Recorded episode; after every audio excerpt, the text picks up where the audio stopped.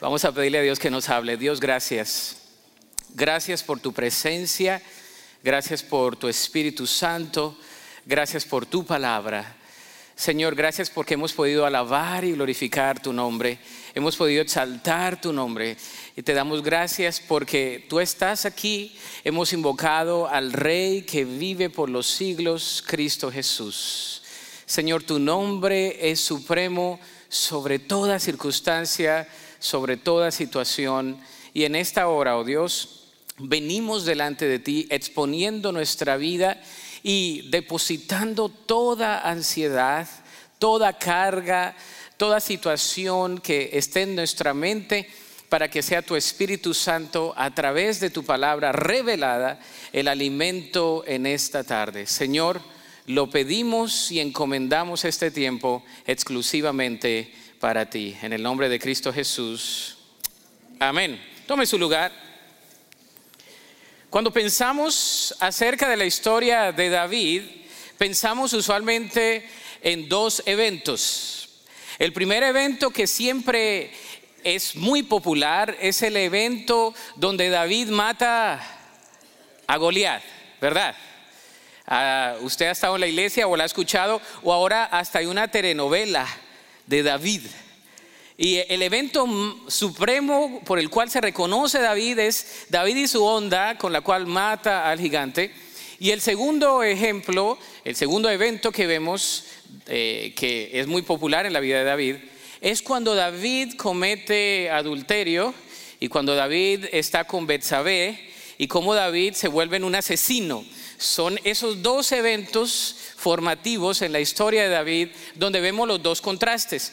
En uno de ellos vemos al hombre conforme al corazón de Dios, devoto, entregado a, Dios y a su palabra. Y en el segundo vemos a un hombre que no está siguiendo a Dios, un hombre que está frío espiritualmente y un hombre que está apartado de Dios. Ese es el capítulo que vamos a estudiar el día de hoy y hemos titulado a este mensaje en particular El gigante que venció a David. El gigante que venció a David. Para ello vamos a llevar nuestra atención al pasaje que se encuentra en el segundo libro de Samuel, el capítulo 11, del versículo 1 al versículo 27. El segundo libro de Samuel, capítulo 11, del 1 al 27. Le voy a dar lectura a los primeros cinco versículos y después vamos a ir eh, desglosando este pasaje bíblico para aprender el día de hoy los gigantes que nosotros podemos llegar a tener y los gigantes que pueden llegar a derrotarnos a nosotros también. Dice así la palabra del Señor, segundo de Samuel capítulo 11, del 1 al 5. Dice, en la primavera, cuando los reyes suelen salir a la guerra, David envió a Joab y al ejército israelita para pelear contra los amonitas.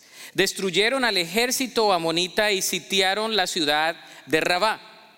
Sin embargo, David se quedó donde? En Jerusalén.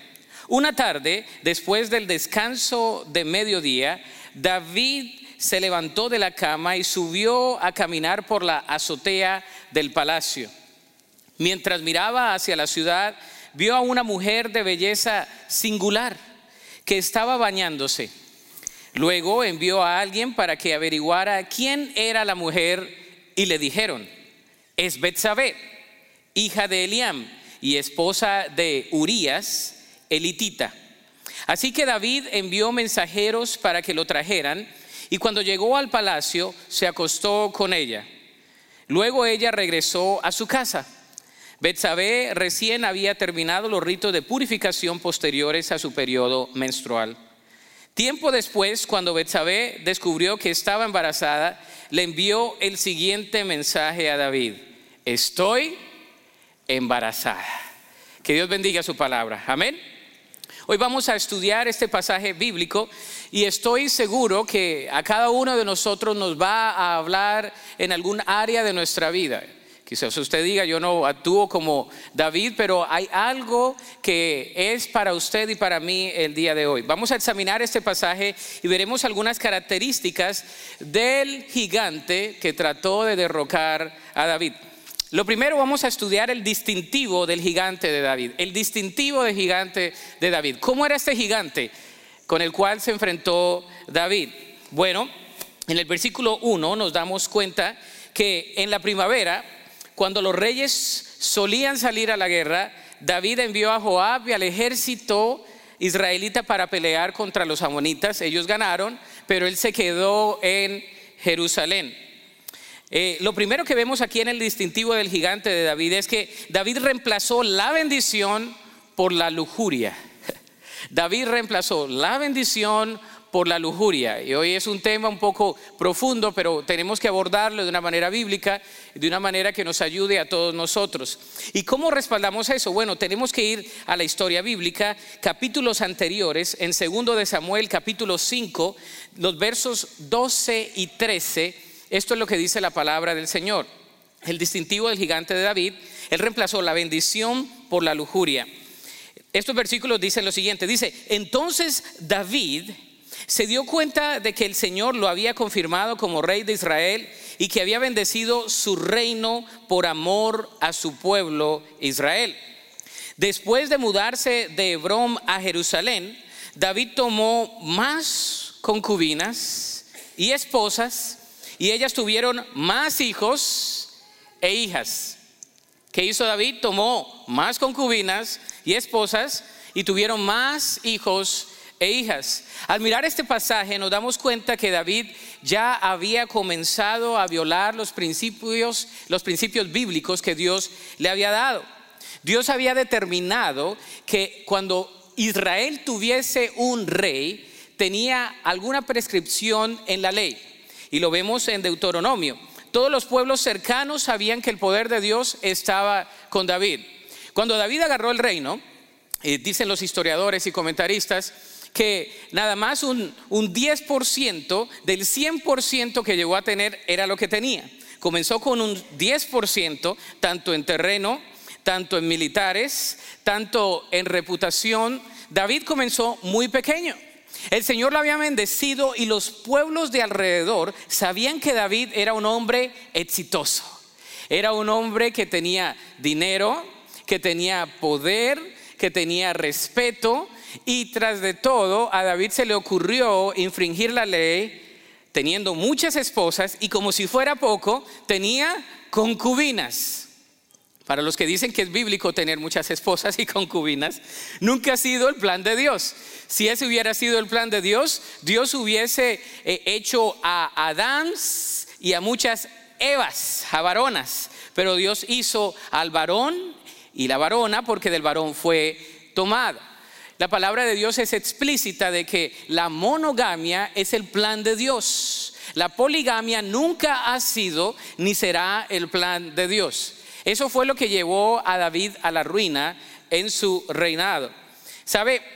En la ley, Deuteronomio capítulo 17, los versículos 14 y 17, vamos a ver lo que la ley decía acerca del rey que iba a venir para el pueblo de Israel.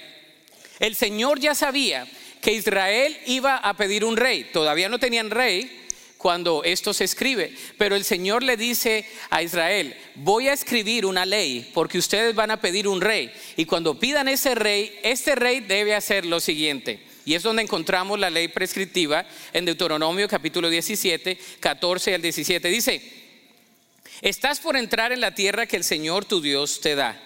Cuando tomes posesión de ella y te establezcas allí, tal vez se te ocurra pensar, Deberíamos tener un rey para que nos gobierne.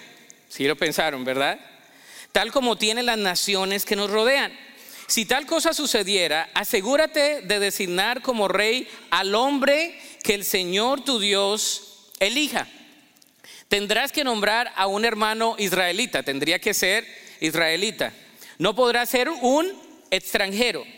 El rey no deberá construir grandes establos para sí ni enviar a su gente a Egipto para comprar caballos, porque el Señor te ha dicho, nunca vuelvas a Egipto.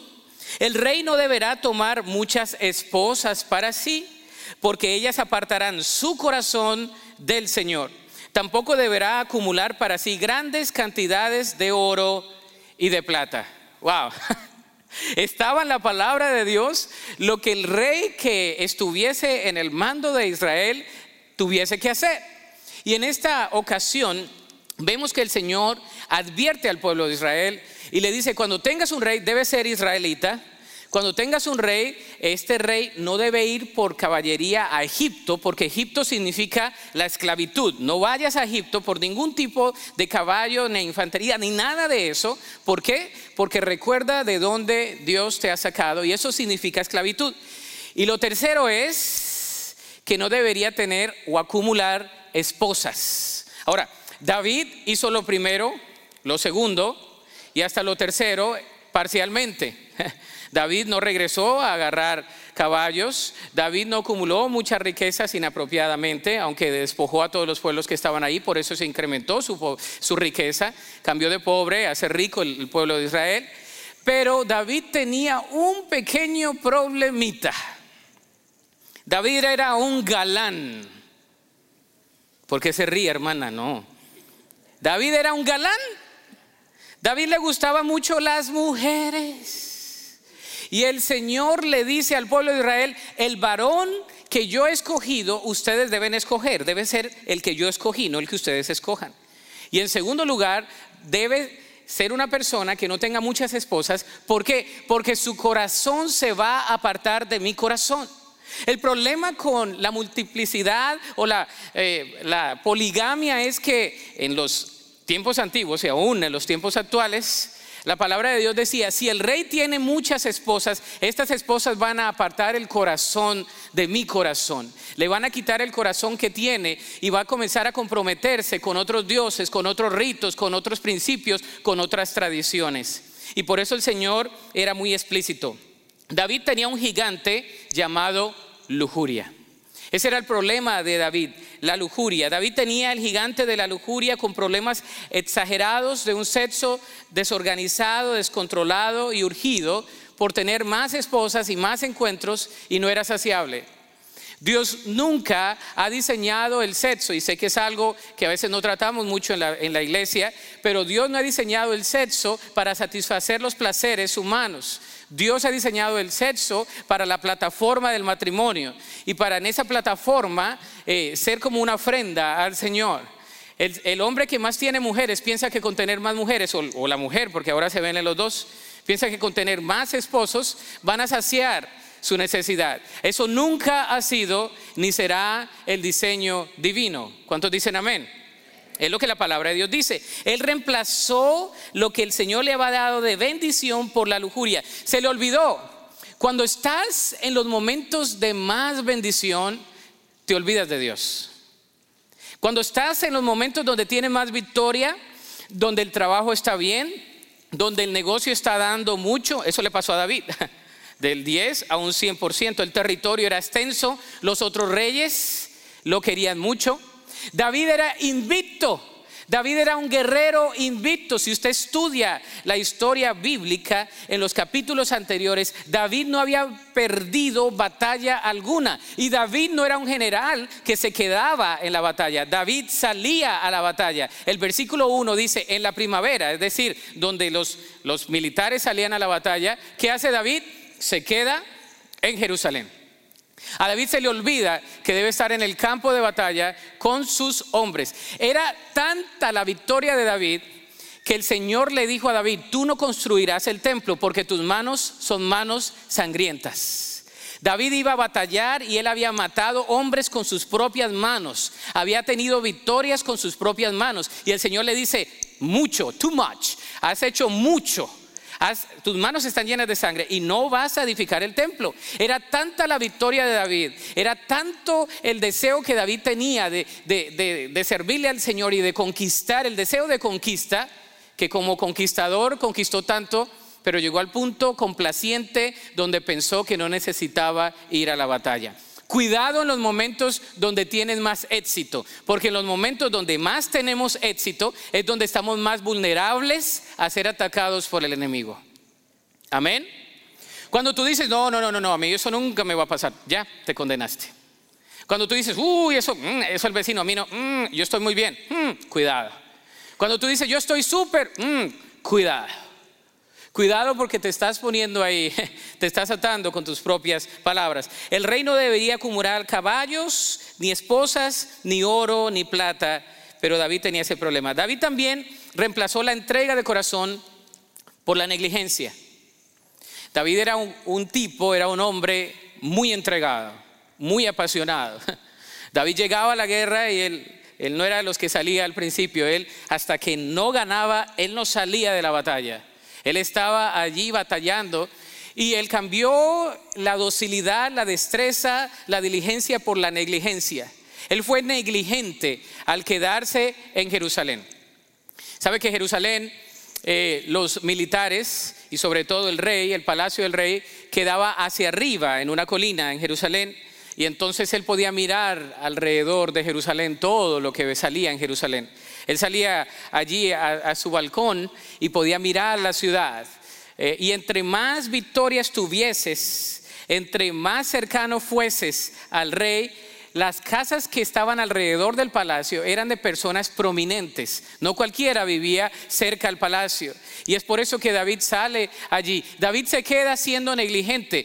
La palabra de Dios dice, cuando los reyes suelen salir a la guerra, preciso, cuando David debía salir, se quedó. Cuando usted y yo debemos orar y no oramos, ahí estamos mal. Cuando debemos leer la Biblia y no la leemos, ahí estamos mal. Cuando debemos evangelizar y no evangelizamos, ahí estamos mal. Cuando no estamos compartiendo lo que Dios nos ha dado, ahí estamos mal. Cuando decimos, ya Dios me ha bendecido, no me importan las demás personas, ahí estamos mal. Cuando decimos, yo no necesito nada de nadie porque yo lo he alcanzado todo, ahí estamos siendo orgullosos y no habilitamos para que el Espíritu Santo de Dios nos fortalezca en los momentos que más estamos vulnerables. Y muchas veces estamos tan vulnerables que caemos allí. Algunos pasos hacia la caída de David, lo tengo ahí en la pantalla. Algunos pasos hacia la caída de David. Falta de compromiso. David comenzó con la falta de compromiso. Él comenzó diciendo, yo no necesito ir a la guerra, ya he ganado muchas batallas, que vayan mi general en jefe, vaya él, yo mi comandante, yo me quedo aquí. Joab fue, Joab estaba entrenado por David, David no era de los hombres que le gustaba nada más delegar todo, él estaba en la batalla, él había entrenado a sus militares, se acuerda que estaban en una cueva, se unieron a él, eh, David fue entrenado y entrenó a los que estaban con él, a los deprimidos, a los que estaban angustiados, a los rebeldes, a los que nadie quería. Esos se convirtieron en el, en el ejército de David. En los primeros 30, después de eso, dicen los historiadores, hubo más de 100. Después de los 100 hubo 300 y hay también ahí 400, los más cercanos a David, entrenados por él. Peleaban como David. Pero David se quedó ahí en casa. Falta de compromiso. ¿Cómo está nuestro compromiso con Dios? ¿Eres comprometido con el Señor? Antes leías, antes compartías, antes escuchabas la palabra de Dios, ahora dices, no, eso que lo hagan los nuevos, yo ya llevo 20 años en el Evangelio, gloria a Dios, aleluya. A mí me tienen que dar otra responsabilidad porque yo ya estoy más maduro que estoy que me caigo del árbol, ¿no? No. Cuando ya tenemos falta de compromiso, cuando ya no venimos a la iglesia y se nos dice, pues no fui hoy, pues voy el otro domingo. Pues no fui a esto, pero voy después. Cuando comenzamos con la falta de compromiso, entonces viene nuestra carne los enemigos del creyente, que es la carne misma, con nosotros mismos tenemos la naturaleza pecaminosa, el mundo y Satanás. La falta de compromiso, la ociosidad, el estar no haciendo nada, el síndrome de la nada. Cuando usted no, no está haciendo nada, se le ocurren las barbaridades más grandes. Usted cuando está solito no necesita que nadie lo incite a hacer el mal. Cuando está solito y cuando no está haciendo nada y está de ocioso, ociosa, se le ocurren cosas que ni siquiera usted pensó que se le iban a ocurrir. ¿Le ha pasado? Le pasó a David, no pasa aquí en McAllen, nada más le pasó a David, ¿verdad? El éxito, cuando tú dices, ya tengo mucho éxito, yo ya he alcanzado mucho en esta vida, yo ya he alcanzado educación, posición, he tenido, he dejado de tener, cuando pensamos que el éxito se nos sube a la cabeza, ahí somos vulnerables. El orgullo. Somos orgullosos. A David comenzó a apartarse del Señor. Davidcito, el que tocaba el arpa, ¿se acuerda? El que tocaba el arpa, el que sacaba los espíritus inmundos de Saúl, en esos momentos estaba siendo una persona que se apartaba del Señor. Arrogancia, yo lo puedo. ¿Ha conocido usted personas arrogantes, petulantes, que todo lo pueden hacer, que dicen yo no necesito de nadie? La arrogancia, la falta de comunión con Dios nos va separando del Señor. Ya no queremos orar, ya no queremos escuchar la voz de Dios. David estaba en cama cuando tuvo que haber estado en la batalla, reemplazó la diligencia por la ociosidad. El éxito lo reemplazó también con un corazón orgulloso en vez de un corazón contrito y humillado. David sabía que Dios estaba con él. ¿Sabe? David sabía que Dios estaba con él. Donde quiera que iba, David estaba con el Señor y el Señor estaba con él. Se le había subido, Dios está conmigo. Al cabo y qué, Dios está conmigo. Nos volvemos tan teólogos al decir, Dios está conmigo, nadie me puede hacer frente, Dios está conmigo. Yo creo que David también llegó el momento de decir, si Dios me ha sacado de todas, me puedo quedar, me puedo relajar un poco. Al cabo y Dios está conmigo. Reemplazó la espiritualidad por la carnalidad. Santiago 1 del 13 al 14 dice lo siguiente reemplazando la espiritualidad por la carne. Dice, cuando sean tentados, acuérdense de no decir, Dios me está tentando. Dios nunca es tentado a hacer el mal y jamás tienta a nadie. La tentación viene de nuestros propios deseos, los cuales nos seducen y nos arrastran, reemplazando la espiritualidad por la carnalidad. Santiago, uno de los apóstoles más directos, nos expresa y nos insta, nos anima a que nosotros sepamos el tipo de tentación que vamos a tener. La pregunta no es si vamos a ser tentados. Todo hombre, toda mujer es tentada. El varón es muy tentado por los ojos, por los ojos, por, la visión, por lo que ve. El hombre es muy visual, la mujer es más emocional. David estaba siendo vulnerable en esos momentos de dejar que el enemigo estuviera tomando partida en su corazón. La tentación viene por nuestros propios deseos, los cuales nos seducen y nos arrastran. ¿Qué hizo David? Dios lo bendice a David, Dios le da poderío, Dios le extiende su territorio. ¿Y cómo celebra David? Con más mujeres y con más concubinas. En lugar de que David estuviese haciendo un servicio de acción de gracias, En lugar de que David convocara al pueblo y diría, vamos a alabar a Dios, porque Dios ha sido bueno, y que el pueblo dijese, sí, amén, gloria a Dios. ¿Qué está haciendo David? Se casó una vez, se casó otra vez, más mujeres, más concubinas, su corazón se iba apartando de Dios y llegó el momento donde fue tan vulnerable que se quedó en casa. Segundo, el poder del gigante de David. Los versículos 2 y 4 nos hablan de eso. Dice, una tarde después del descanso del mediodía, David se levantó de la cama y subió a caminar por la azotea del palacio. Mientras miraba hacia la ciudad, vio a una mujer de belleza singular que estaba bañándose y luego envió a alguien para que averiguara quién era la mujer. Vamos a examinar entonces aquí el poder del gigante y lo primero que vemos en el poder del gigante es poder para atrapar su mente. Hay un poder para atrapar su mente. Hermano y hermana, preste atención. Hay un poder que quiere atrapar su mente. Porque si atrapa su mente, va a atrapar su accionar, su vivir. Santiago 1.15 dice, de esos deseos nacen los actos pecaminosos y el pecado, cuando se deja crecer, da a luz la muerte. No es de la noche a la mañana, no, no es que salió embarazada y tuvo el niño mañana, no. Son nueve meses, ¿no? Algunos tremendos vienen a los siete, pero tarda tiempo en dar a luz. El apóstol nos dice lo mismo. Cuando la tentación llega a tener cabida en la mente, se va concibiendo allí, se va gestionando entre la carne, la tentación, se gestiona algo que da luz, pecado. Carne, tentación, fecundado. Después de un tiempo, igual a qué? Pecado. David ya lo había pensado. David ya tenía la mente en otras cosas, no siguiendo al Señor. Eso es pura mentira de que salió de la noche a la mañana haciendo eso. Eso no es ni bíblico ni psicológicamente sustentable. Una persona hace lo que hace porque ya lo ha meditado con tiempo.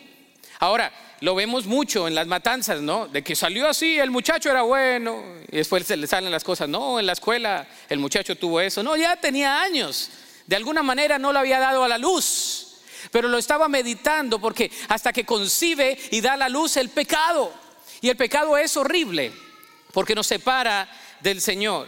El poder para atrapar su mente, al, al estar caminando en la terraza real, arriba en lo alto de la ciudad de Jerusalén, donde se veía todo el movimiento, David estaba dando paso para que su mente se llenara de pensamientos y figuras mentales innecesarias. Es allí donde David ve a esta muy bella mujer. Esta traducción dice singular belleza. Hay otra traducción dice muy bella. Son pocas las veces, hermanos, son pocas las veces donde la Biblia expresa acerca de la belleza de una mujer o de un hombre. La palabra de Dios nos habla mucho de eso. Pero la historia de la Biblia no es acerca del hombre, la historia de la Biblia es acerca de quién? De Dios. Amén. Es una carta de amor de Dios, la palabra profética en el Antiguo Testamento, la venida de Jesús y la obra que nosotros debemos hacer en respuesta a eso. La Biblia no se trata de nosotros, se trata de la historia de Dios en su relación con el hombre. Y aquí hace mención de que esta mujer era muy bella, hermosísima. Hermosísima, dice la palabra de Dios. Para que la Biblia diga que esta mujer era bella, es porque era bella. ¿Sí o no?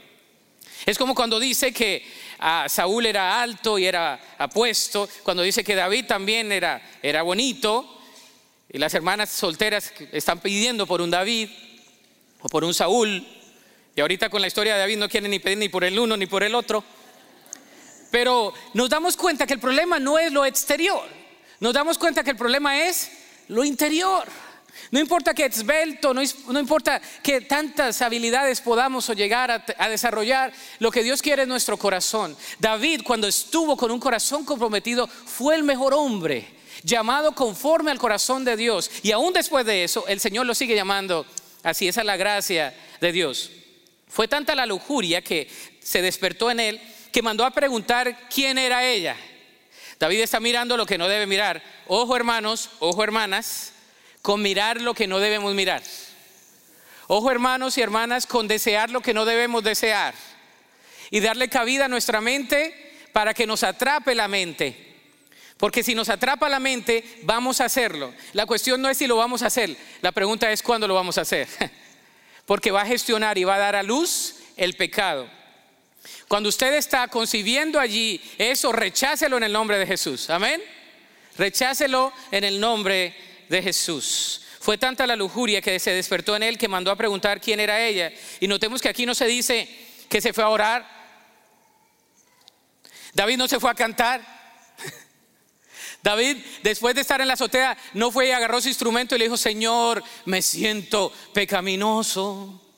No hizo una ranchera de aquellas, ¿no? Señor, ayúdame.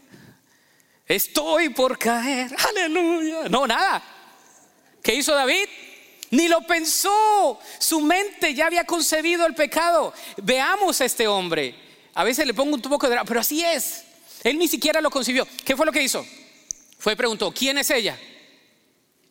Y cuando va y pregunta quién es ella, vienen y le dicen en la respuesta algo como para que él supiese.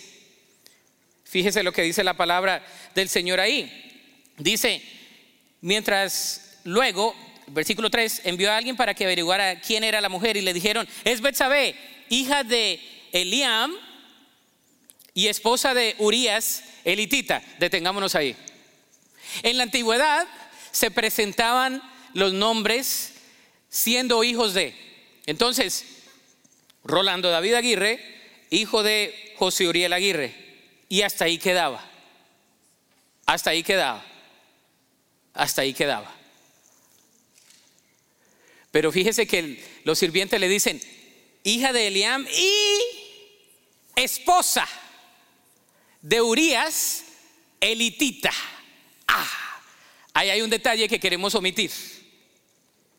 Porque los que estaban alrededor de David sabían que David no se quedaba en la azotea. Sabían que David no le iba a llamar nada más para contar historias. Los que estaban alrededor de David sabían que su rey estaba pensando algo porque se había apartado de Dios. Y le dicen, no es solamente la hija de Eliam, sino que es la esposa de Urias, elitita. Y David no le importó. Como dicen en inglés, le importó bananas. No, nada. Nada le importó, porque estaba enseguecido por su pecado. Unos consejos para guardar la mente. Filipenses 4, del 8 al 9, unos consejos para que no nos atrape los pensamientos el enemigo o la carnalidad. Filipenses 4 del 8 al 9 dice, y ahora hermanos amados, una cosa más para terminar, concéntrense en todo lo que es verdadero, todo lo honorable, todo lo justo, todo lo puro, todo lo bello y todo lo admirable. Piensen en cosas excelentes y dignas de alabanza. No dejen de poner en práctica todo lo que aprendieron y recibieron de mí, todo lo que oyeron de mis labios y vieron que hice. Entonces el Dios de paz estará con quién? Con ustedes. ¿Cuál es el consejo para guardar nuestra mente? Que pensemos en qué? En lo verdadero. Repítalo conmigo. Lo verdadero, lo honorable, lo justo, lo puro, lo bello y lo admirable. Lo que tú llenas tu mente va a concebir el resultado de tus acciones. Si tú llenas tu mente con cosas totalmente negativas, con cosas de pecado, ahí vas a concebir, en cuestión de días vas a concebir pecado. Es lo que la palabra de Dios dice. Cuidado con lo que llenas tu mente. Amén. Con lo que llenas la mente. Cuidado con lo que escuchas o con lo que ves. Porque si lo que escuchas y lo que ves no es bueno, lo que va a concebir el pecado en ti no va a ser bueno. Va a ser algo que te va a apartar del Señor. Segunda a los Corintios 10, 3 al 5 dice, somos humanos, pero no luchamos como lo hacen los humanos. Usamos las armas poderosas de Dios, no las del mundo, para derribar las fortalezas del razonamiento humano y para destruir argumentos falsos. Destruimos todo obstáculo de arrogancia que impide que la gente conozca a Dios. Capturamos los pensamientos que rebeldes y enseñamos a las personas a obedecer a Cristo. Capturamos los pensamientos rebeldes y enseñamos a las personas a obedecer a Cristo. Cuando llegan los pensamientos rebeldes a nuestra vida, los debemos capturar y los debemos desechar. Si los dejamos ahí, vamos a concebir y a dar a luz el pecado. Amén. Y por eso algunos dicen, es que no sé por qué hice lo que hice. Y yo usualmente les pregunto, ¿cuánto tiempo lo estuviste pensando? ¿Qué hiciste para llegar ahí? ¿Cuáles son tus rutinas diarias? ¿Qué es lo que estás pensando? ¿Cómo estás alimentando la mente? ¿Qué es lo que dicen tus palabras todo el tiempo? ¿A quién escuchas? ¿Qué es lo que ves? A veces vemos todas las series de acción que nuestra vida no tiene la acción, pero vemos todas las series de acción, ¿no? Y cuando sale la situación, no hay problema si se ve la serie o no, si usted está con Dios, pero si no está con Dios, cuidado. Porque lo que usted alimenta su mente y su corazón usualmente va a ser sus acciones. Lo que usted va a hacer. No va a salir el salmo. En el momento de, aflicción no va a salir el salmo cantante. No va, va a salir otra cosa menos lo que Dios quiere que salga de ti. Porque ¿cómo estamos alimentando la mente? A veces alimentamos la mente con muchas cosas menos con la palabra de Dios. Y dice la palabra de Dios, ¿con qué limpiará el joven su camino? ¿Con guardar qué? Su palabra. Alimentémonos de la palabra de Dios y capturemos los pensamientos rebeldes. A todos nos va la mente a qué? A tratar de tentar. A todos nosotros, todos nosotros. Ninguno está excluido de ser tentado. No hay ninguno que esté aquí presente que diga que no ha sido tentado. Si dice que no ha sido tentado, es un mentiroso y mentirosa, porque todavía su cuerpo no está glorificado y no está en el cielo. Usted ha sido tentado de hablar mal, usted ha sido tentado de responder de una manera que no debe responder, usted ha sido tentado de mentir, usted ha sido tentado de dejar su casa, eh, ha sido tentado, tentada de renunciar a muchas cosas, pero Dios nos dice en su palabra que debemos capturar esos pensamientos rebeldes y someterlos a quién? A la obediencia a Cristo. ¿Cómo es una captura? No es fácil la captura, ¿no? Capture sus pensamientos, capturemos nuestros pensamientos delante de Dios. Ve el poder para actuar en contra de la razón. Versículos 3 y 4 nos hacen ver eso, cómo David actúa en contra de la razón. Dice, así que David, versículo 4, envió mensajeros para que la trajeran y cuando llegó al palacio se acostó con ella y luego regresó a su casa. Hmm. Fue rápido. No vemos nada espiritual, vemos todo carnal, vemos puro pecado aquí. El poder para ir y actuar en contra de la razón. Cuando el pecado nos enseguece, actuamos en contra de la razón. Por eso dice eh, las personas dicen, pero ¿por qué hizo esa persona eso? Porque está enseguecido por su pecado. Porque está actuando en contra de la razón. David el hombre conforme al corazón de Dios actuó en contra de su razón. otra característica, también el poder para desobedecer a Dios. Éxodo 20, 14. Éxodo 20, 14 dice, no cometas adulterio. Y si nos vamos a los 10 mandamientos, David ya había infringido como unos 7 de todos ellos. 7. Usted haga el recuento, vaya a Éxodo capítulo 20, ya David había infringido como con seis o siete. Dice, no cometas adulterio, no codicies a la mujer. Le dijeron, es la, es la mujer de Urias. ¿Y quién era Urias? Era uno de los fieles, de los 30 que batallaron con David, que estuvieron con él en todo momento, que, que arriesgaron su vida por David. Y David no le importa que era Urias, no era cualquier soldadillo raso. Era uno de los militares más fuertes que tuvo David, de los mejores que tenía David. Y David actúa en contra de la razón porque eso hacemos cuando dejamos que el pecado conciba y que dé a luz una acción que no debe estar en nuestras vidas. No le demos ventana al enemigo. Yo cuando me casé con mi esposa, yo le dije, tú vas a tener las claves de todo, mi teléfono, de todo. Cuando yo viajo, Mi esposa sabe, mis hijos saben. Yo no prendo la televisión. Cuando voy a los hoteles, yo no prendo la televisión. Y mis hijos se ríen de mí y dicen, hay una televisión grande, pero no la vas a prender, ¿verdad, papá? No. No me subo en un ascensor, a no ser que sea con una mujer que pueda llegar a ser mi mamá. Si no, espero. Hay muchas cosas que, que uno tiene que hacer porque el enemigo está al acecho. El enemigo está al acecho. Si usted no se guarda, nadie se va a guardar por usted. Usted tiene que hacer una guerra espiritual, porque el enemigo quiere hacerlo caer o hacerla caer a usted. Amén. Y usted dice, a mí nunca me va a pasar, yo soy firme en el Señor, aleluya, gloria a Dios. Usted no me conoce, hermano, a mí. Yo soy de la dinastía de no sé quién, no me importa de dónde vienes. Eres susceptible y tienes una naturaleza pecaminosa que puede ser vulnerable cuando no estás entregado al Señor. Y si no proteges tu vida, el enemigo puede en cualquier momento derrotarte, como lo pasó con David. Y tenemos que orar unos por otros. Amén. Ore por mí, hermanos. Yo oro por ustedes. Ore para que no caiga. Yo oro para que usted no caiga en nada. Pero son prácticas que debemos hacer. ¿Qué está en tu mente? ¿Qué está en tu corazón? ¿De qué alimentas tu mente? Porque lo que alimentas tu mente, eso es lo que va a salir en los momentos de vulnerabilidad.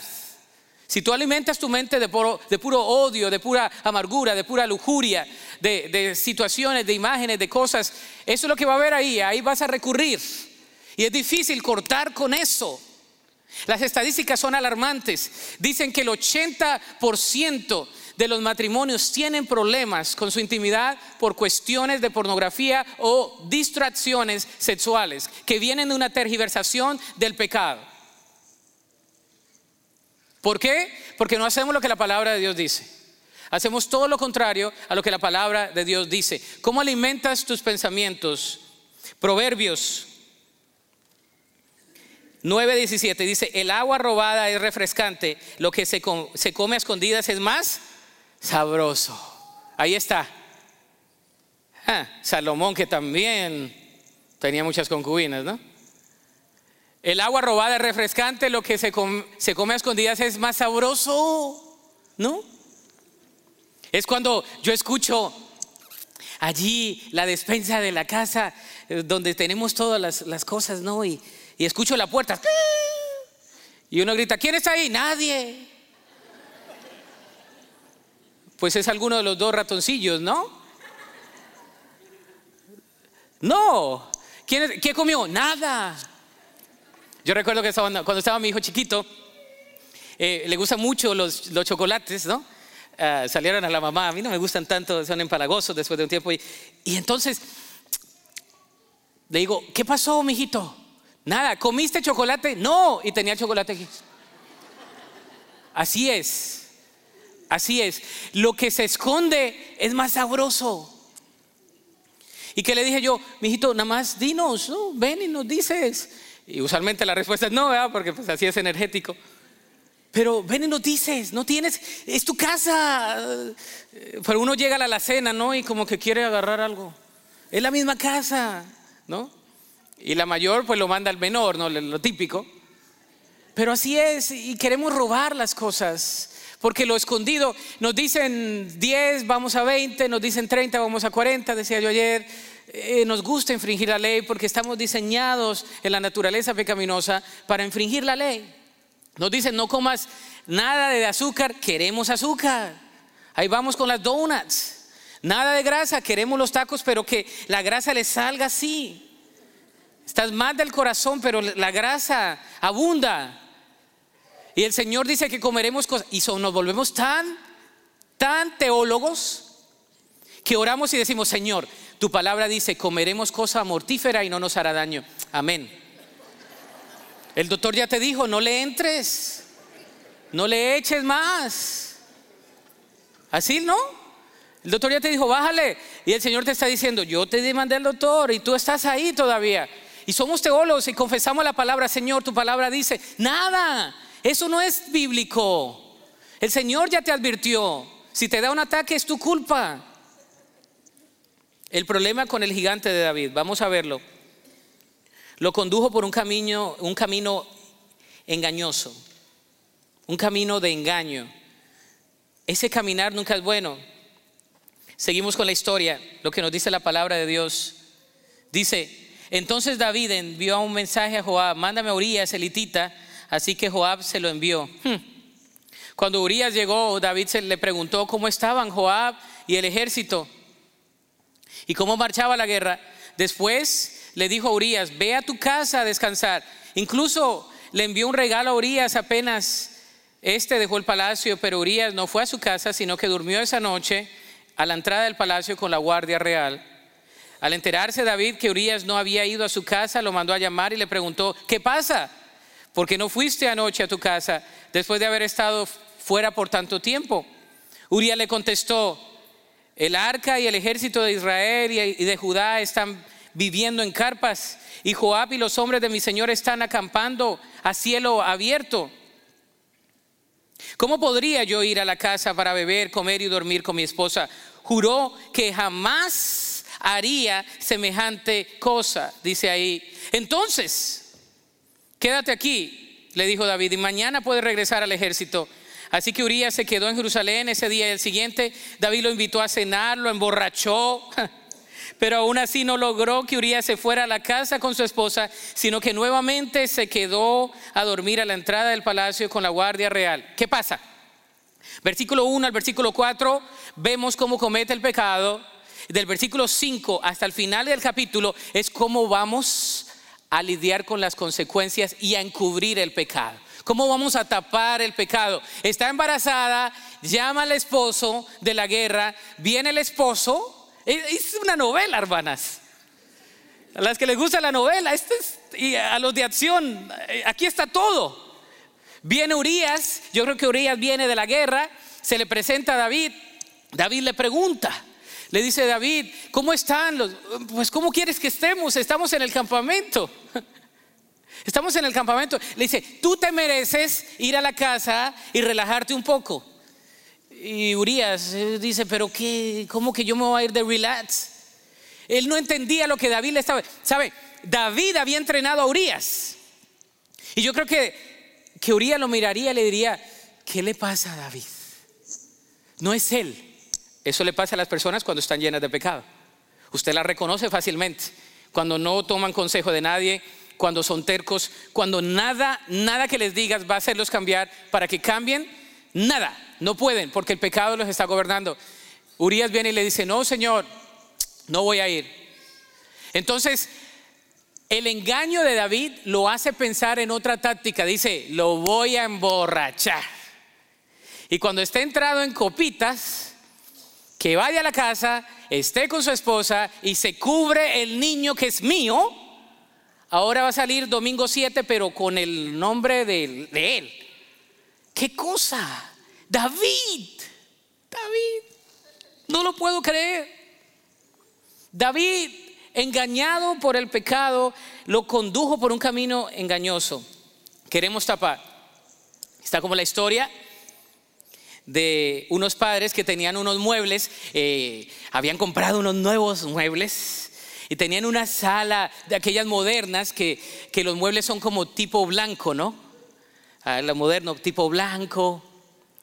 Y tenían unos niños chiquitos y le tenían advertido a los niños no comer en dónde?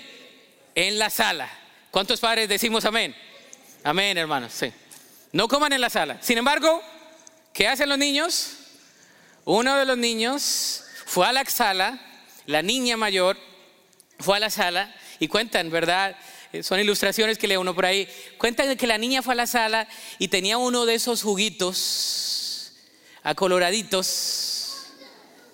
Y entonces se comió su comidita y se llevó su juguito. Fue obediente parcialmente. Se llevó su jugo hacia la sala y dijo, me tomo el jugo en la sala. Cuando llegó a la sala, se tropezó llevaba el jugo y cayó el jugo en el mueble nuevo blanco de la mamá. ¿Qué hace la niña? Encubrir, va y agarra algo, agarra una garra y usted sabe cuando hay una mancha de algo que es así, como rojo, usted le hace un labial así y es peor. La mancha se extiende. ¿Qué hace la niña? no me están viendo, voy a voltear el cojín y lo voy a encubrir. No tomen ideas, hermanas o niños. Pasan los días, pasan los meses y la mamá está haciendo en alguno de ellos días que tiene tiempo para hacer un aseo detallado, dice, pues voy a limpiar los cojines. Levanta el cojín ve la mancha y hace uno de aquellos gritos históricos. ¿Quién? Así, ¿no? Mancha. La niña va y se esconde porque ella sabía lo que le iba a pasar.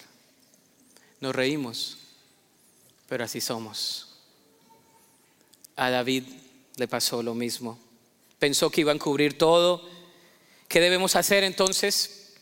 Proverbios 28, 13 dice, confesar y apartarse. Los que encubren sus pecados no prosperarán, pero si los confiesan y los abandonan, recibirán qué? Misericordia. ¿Qué debemos hacer? Confesar y apartarnos. Aunque sea difícil, tenemos que ir a decir, yo fui el de la mancha y aquí me dispongo, péguenme si quieren. Segundo, recibir el perdón de Dios. Primera de Juan 1.9 es uno de los versículos que no sabemos en evangelismo, pero si confesamos nuestros pecados, Él es fiel y justo para perdonar nuestros pecados y limpiarnos de qué? De toda maldad. Qué hermosa la palabra de Dios. Debemos confesar nuestros pecados y que Él es fiel y justo para perdonarnos y limpiarnos de toda maldad. Lo puse en mayúscula la siguiente frase, piensa en las consecuencias del pecado. Antes de que vayas a, a cometer el pecado, como lo hizo David, piensa en las consecuencias del pecado. ¿Qué va a pasar? Un mentor mío me decía que antes de que él tuviese esa oportunidad de cometer un pecado de aquellos que iba a, minar la vida de su familia, decía, ¿qué va a pasar con mi esposa? Con mi esposo, ¿qué va a pasar con mis hijos? ¿Qué va a pasar con mi trabajo? ¿Qué va a pasar en un futuro? Y cuando comienza a pensar todas las consecuencias, dice, mejor no lo hago, mejor no lo hago. Lo condujo por un camino de maldad. 14 al 25. La historia dice, entonces a la mañana siguiente David escribió una carta a Joab y se la dio a Urias para que se la entregara. La carta le daba las siguientes instrucciones a Joab. Pon a Urias en las líneas del frente donde la batalla sea más violenta. Luego retrocedan para que lo maten. Así que Joab asignó a Urias a un lugar cerca de la muralla de la ciudad donde sabía que peleaban los hombres más fuertes del enemigo. Y cuando los soldados enemigos salieron de la ciudad para pelear, Urias elitita murió junto con varios soldados israelitas. Del engaño pasó a la maldad en un solo paso. Pasó a ser autor intelectual del asesinato de Urias elitita. Asesino, asesino, David. Qué difícil. ¿Se imagina? David ahora se convierte en una mente asesina. Sus maquinaciones irracionales de encubrir el pecado lo llevaron a pensar en el asesinato de alguien por un rato de placer. Hace muchos años había eh, una mención de un arma que se, se, hizo muy popular y las personas se sentaban en una silla y decían que el arma, si te sentabas, pudiese en algún momento disparar se sentaron por mucho tiempo y la gente hacía fila para sentarse en la silla para que no le tocara la bala. ¿Qué es eso? La gente hacía fila, está ahí por el internet, mírelo. Hacía fila para sentarse y sentir de que no les tocaba a ellos morir. Hmm. A veces nos pasa así, queremos jugar con la bala, sentándonos en la silla por un minuto que el Señor no quiere eso. Lo condujo por un camino de destrucción. El versículo 26 y 27 dice, cuando la esposa de Urias se enteró de lo que su marido había muerto, que su marido había muerto, hizo duelo por él. Una vez cumplido el periodo de luto, David mandó que la trajeran al palacio y pasó a ser una de sus esposas. Luego ella dio a luz un hijo, pero el Señor estaba disgustado con lo que David había hecho. Lo condujo por un camino de destrucción. Y la aplicación es la siguiente, anótalo ahí, se me acaba el tiempo. Dice, confiesa tu pecado delante de Dios. Confesemos nuestro pecado delante de Dios. El Salmo 51 es escrito por David casi un año después de lo que pasó, cuando es confrontado por el profeta. Casi un año después, su corazón fue endurecido y todavía le, le tardó el orgullo. Confiesa tu pecado. Ten misericordia de mí, oh Dios, debido a tu amor inagotable, a causa de tu gran compasión. Borra la mancha de mis pecados Lávame de la culpa hasta que quede limpio y purifícame de mis pecados. Segundo, aléjate de la ociosidad. Proverbios 10:4 dice, las manos ociosas conducen a la qué? Pobreza, léalo ahí. Las manos hábiles atraen riquezas. No dejes que la ociosidad colme tu vida. Tercero, Mantente firme sin pensar que nunca caerás. Primera los Corintios 10, 12 dice, si ustedes piensan que están firmes, tengan cuidado de no caer. Sencillo. Usted que piensa que nunca va a caer, tenga cuidado.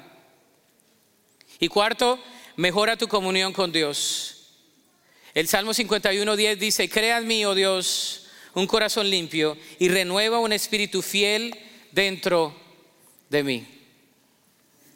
¿Cómo está tu relación con Dios hoy? Levántate de tu lugar, ponte sobre tus pies y vamos a orar al Señor. ¿Cómo está tu vida delante de Dios hoy? Podemos decirle al Señor, Señor, crea en mí un limpio corazón. Crea en mí, oh Dios, un limpio corazón. Yo quiero dejar la ociosidad, quiero pensar en las consecuencias, quiero apartarme, quiero tener una mejor relación contigo. No estamos aquí para juzgar a nadie.